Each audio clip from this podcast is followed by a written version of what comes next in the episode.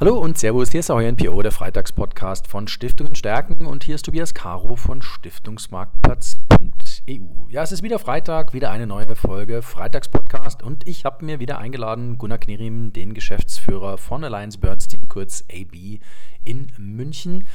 Wir wollen ein bisschen sprechen über das Handwerk im Anleihebereich. Denn ähm, wir zwei haben uns getroffen über den AB European Income Portfolio, der bei uns auf fondfibel.de gelistet ist.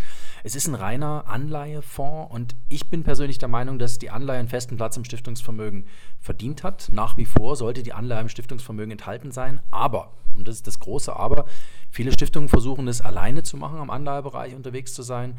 Und ich glaube, dass das, und das ist jetzt meine Frage an Sie, lieber Herr Knirim, ähm, ich glaube, dass das in vielen Fällen eigentlich ein, ein hoffnungsloses Unterfangen ist. Die Anleihemärkte sind anno 2022 nicht mehr die gleichen Anleihemärkte wie 2012, 2002, 1992, oder? Ja, würde ich so sagen. Herzliches Grüß Gott auch von meiner Seite. Freue mich, dass wir zu diesem spannenden Thema uns heute hier ein bisschen unterhalten. Ähm, wir bei Alliance Bernstein sind ja ein sehr, sehr großer Rentenmanager, muss man sagen. Deswegen beschäftigen wir uns natürlich 24 Stunden, sieben Tage die Woche mit Anleiheninvestitionen und äh, haben dann in den letzten, wie Sie sagten, in den letzten Jahrzehnten auch viel, viel Veränderung bei uns intern eingeführt und haben vieles vorangetrieben, was man heutzutage im Anleihenbereich einfach machen muss. Ähm, anfangs sagten Sie, ähm, Anleihen gehören in jedes gutes, gutes Stiftungsportfolio, würde ich absolut unterschreiben. Man muss ja immer überlegen, früher war es ja so, der Anleihenbaustein war ja der risikoarme mhm. Baustein in einer Allokation und sollte im Endeffekt die Volatilität rausholen. Ähm, die letzten Jahre, dadurch, dass wir auch so niedrige Zinsen oder negative Zinsen haben, ist das immer mehr verschwunden. Ähm, es gab ja nicht mehr viel auch an Zins zu verdienen. Das hat sich relativiert. Wir sehen heute ganz andere Zinsniveaus, wie wir sie die letzten Jahre gesehen haben. Von dem her ist es auch wieder attraktiver in Anleihen zu investieren.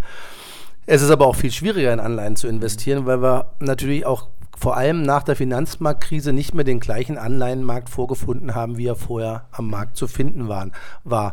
Ähm, wir hatten früher die großen Investmentbanken, über die das meiste des Anleihenhandels ging. Viele Investmentbanken haben ja früher riesige Bücher von Anleihen selber gehalten, um sie dann wieder an die jeweiligen Investoren, Asset Manager weiterzugeben.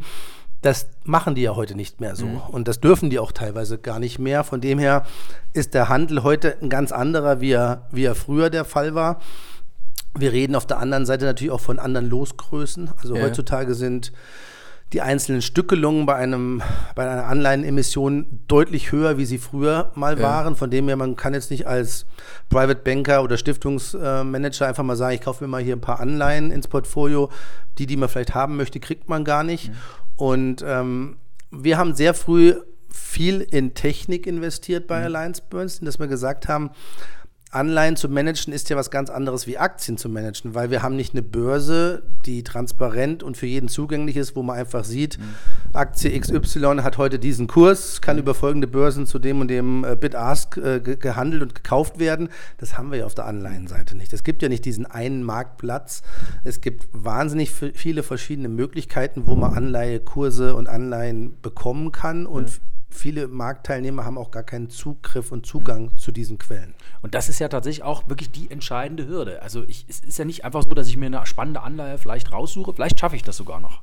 Aber sie dann zu kaufen und das auch noch zu Kursen, die fair sind, also so, dass ich jetzt nicht direkt in Verlust reinlaufe, bloß weil ich äh, irgendwie Geld Briefspanne, dass es für mich nicht gepasst hat. Das ist doch wirklich Handwerk, ähm, was in vielen Stiftungen, was wir hören, was wir sehen, was wir lesen, ähm, gar nicht so vorhanden ist. Das heißt, ich komme an das Zeug, in Anführungsstrichen, gar nicht ran. Nein, es ist sehr, sehr schwierig, überhaupt die Anleihen, ähm, die man vielleicht kaufen möchte, zu, zu bekommen, zu finden und dann auch ähm, die Anteile, die man kaufen möchte, dann auch am Markt ähm, zu erwerben. Von dem her ähm, ist das natürlich als großer Asset Manager ein ganz anderes Unterfangen, weil wir ganz anderen Zugang zum Markt haben.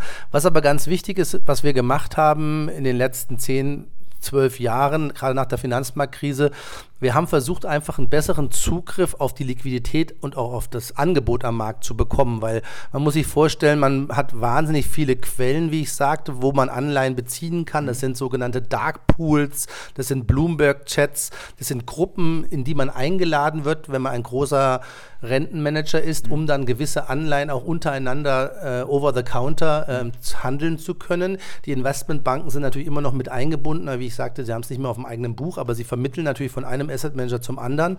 Ähm, und das bekommt man natürlich als als kleinerer Manager gar nicht, äh, auf, auf, kann man gar nicht darstellen, dass man wirklich diese ganzen Quellen bekommt, weil man ist einfach zu klein, dass man auch Zugänge bekommt. Also wäre ich als normale Stiftung nicht eingeladen. Nein, man ist dann einfach nicht eingeladen. Das ist was ganz anderes wie auf der Aktienseite. Was wir dann gemacht haben, wir haben ein Tool entwickelt, das heißt Alpha bei uns, ein Liquiditäts- und Filtertool, wo wir wirklich alle Quellen, die wir tagtäglich, das sind teilweise Tausende, Zehntausende, Hunderttausende von ähm, Datenquellen jeden Tag, die wir in ein Tool zusammen aggregieren, ein, ein Liquiditäts- und Filtertool, ähm, um dann zu sehen, was ist wirklich das Angebot aktueller Markt an Anleihen, die wir kaufen könnten und auch mhm. zu welchen Preisen. Mhm. Ähm, das gab es zu dem Zeitpunkt noch nicht, als wir damit angefangen haben. Ähm, Alpha war eine absolute Innovation der Kollege Jim Switzer und, und das ist unser äh, Chef vom, vom Handel auf der Rentenseite in Amerika und sein Team, ähm, die sind mittlerweile auch in Amerika echte Legenden, weil die dieses Tool auch entwickelt haben. Und was wir dann gemacht haben, wir haben das ähm, zwei, drei Jahre selber genutzt und haben dann gesehen, das ist so viel wert, dieses Tool, dass wir es auch einfach dem breiten Markt zur Verfügung stellen äh, sollten. Und wir haben es dann lizenziert. Wir mhm. haben eine Firma in UK ähm, dann gefunden, Argomi heißt die, ähm, denen wir dieses Tool quasi übergeben haben und die ähm, verkaufen die Lizenzen an mhm. alle großen Asset Manager und jeder große Asset Manager mhm. von Wellington bis Pimco hat mittlerweile unser Alpha-Tool im Einsatz, um da mhm. wirklich ähm, die Liquidität am Markt ähm, in einem in einer guten Art und Weise auch ähm, überschauen zu können. Mhm. Und das ist aber ein Tool für ähm, Asset Manager, also für große ja. Vermögensverwalter. Auch dazu habe ich ja nur, wenn ich jetzt als Stiftung bin, indirekt Zugang, wenn ich Fonds dieser Anbieter kaufe, richtig? Richtig, die haben dann so ein Tool. Ähm, das Tool ist auch nicht so, dass die quasi ähm, unsere Daten, die wir die zwei, drei Jahre vorher schon eingegeben haben, in dem Tool mitbekommen, sondern jeder bekommt das Tool ab dem Moment, wo er die Lizenz kauft und seine eigenen Datenquellen werden in diesem Tool aggregiert, sodass er wirklich alle seine Daten zu Anleihen dann in dem Tool sehen kann. Also wir haben natürlich immer noch den Vorteil, dass wir ein paar Jahre mehr Historie schon mhm. sehen können und sehen, äh, wie sich der Markt entwickelt hat. Und wir haben das Ganze dann auch weiterentwickelt. Mittlerweile, da geht es ja auch, wie platziert man Orders am Markt, wie macht man das Risikocontrolling, ähm, das ist ja mittlerweile alles äh, eine te technologische Plattform bei ja. uns. Wir haben zum Beispiel einen eigenen virtuellen Assistenten oder eine Assistentin mittlerweile, wenn Sie zu Hause Ihre Alexa im Einsatz haben oder auf dem Mobiltelefon die Siri. Bei uns heißt die Abby.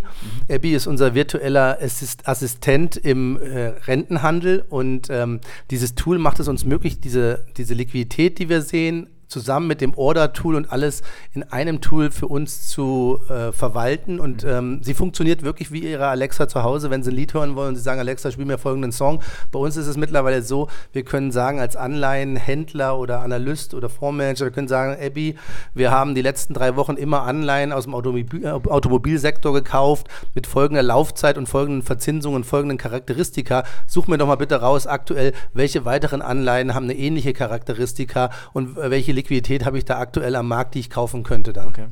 Das ist natürlich super spannend. Ich stelle mir das auch äh, bei Neuemissionen sehr spannend vor. Auch das ist ein Riesenthema. Es gibt ja Anleiheemissionen, aber auch da, anders als vielleicht noch vor 10 oder 20 Jahren, wo ich auch mit 250.000, 150.000 Euro da nochmal zum Zuge gekommen wäre, jetzt als die klassische Otto-Normalstiftung, das ist vorbei, oder? Gibt es eine schöne Geschichte gerade, weil ich sie letzte Woche selber in den USA äh, erfahren habe, als ich da war. Ähm, wir hatten jetzt gerade, ähm, der Staat Kanada hat uns eingeordnet als dunkelgrüner Asset Manager ähm, ist da hingegen passiert, dass es eine Emission gab im Green Bond Bereich, ähm, wo es ja wirklich darum geht, eine Zuteilung zu bekommen. Und dann ist es ja wirklich so, wenn so eine Anleihe an den Markt gegeben wird, wird ja geguckt, wer sind die Player draußen, die ähm, sich um diese Anleiheemission bemühen. Und ähm, wir haben 80 Prozent von der, als Zuteilung bekommen von dem, was ja. wir gerne haben wollten. Das war wahnsinnig hoch ja. für eine äh, Anleihenemission.